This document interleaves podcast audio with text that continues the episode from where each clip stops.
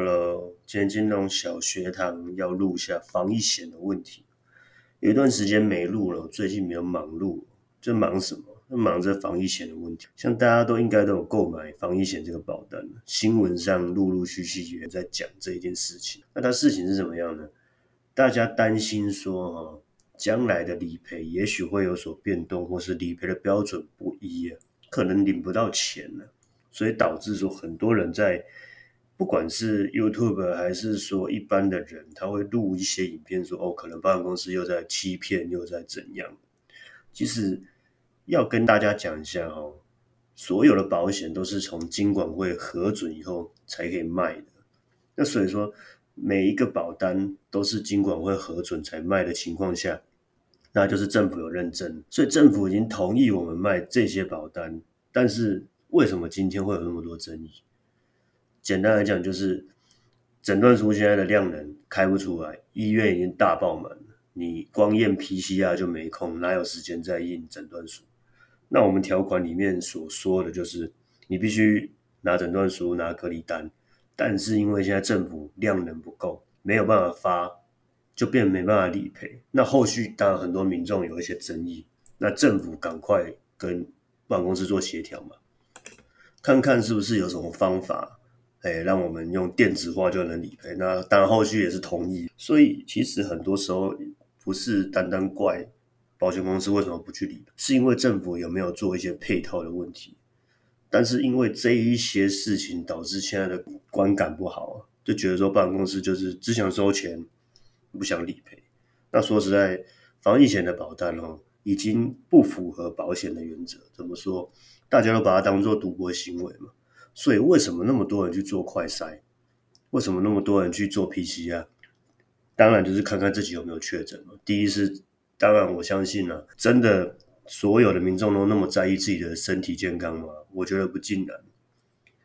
也是因为哈，七月份有部分的产险公司可能会把理赔的额度调整十八，导致民众哈，变成说赶快看看最近有没有机会确诊来领这理赔金，甚至有的人。保险防疫险买了很多张，就是为了赚那个理赔金额。我相信不是少数了，一定是相当多数。毕竟防疫险的保费这么便宜，几百块甚至一千出头就可以买，所以这一定会造成很多道德风险。那会不会买一买，然后尽量去确诊人数比较多的地方出现？我相信也是会有，绝对有那些人。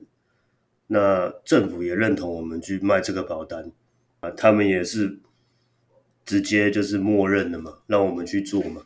那其实我是很不喜欢卖这种短期的保险的，尤其像这疫情这种时间，这个道德风险的问题是后续会一直一直产生，因为到七月份才改嘛，那你五月六月正好现在又是高峰期，也许就是会让更多人感染，然后医疗量能会没办法配上我们现在的感染人数，因为我也有一些医护的朋友，所以说实在他们也是很辛苦啊。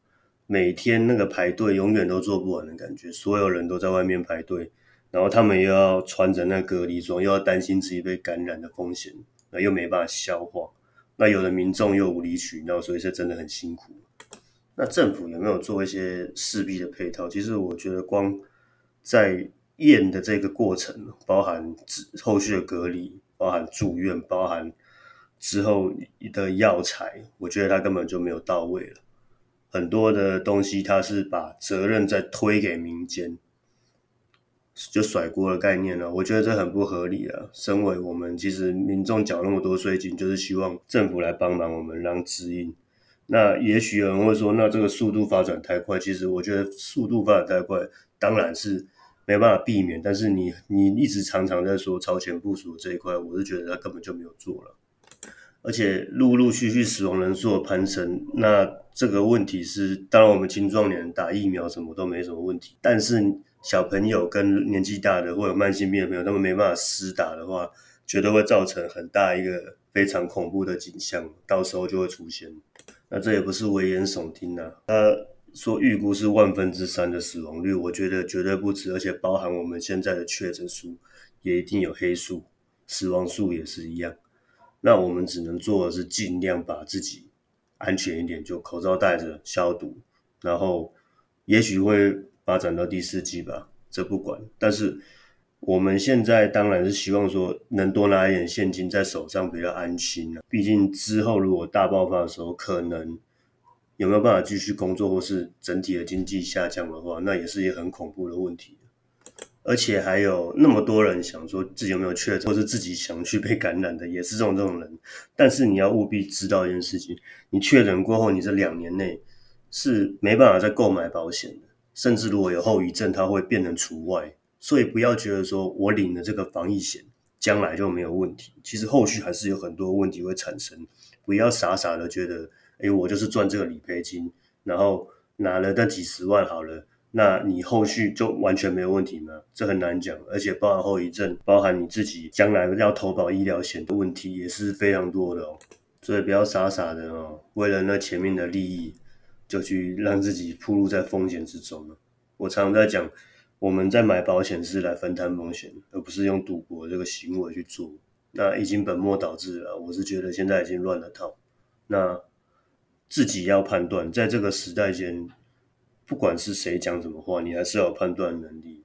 已经到了这个时代，就是没有一个事情是绝对的正确与错误的情况下，你的判断率跟你吸收知识的状况就要比别人更明。然后自己取决说怎么样做是最好。当然没有所有事情就是对错，但是怎么样会让你的影响会最小？不要看只有前面的利益，你后面的事情还会影响到非常多。总归一句，不要去把保险当做。赌博行为这样子真的是很可怕的事情，因为你永远不知道你得了这个病到后续有什么影响，可能拒保，可能后遗症，甚至万一是变成中重症，不要太轻忽哦。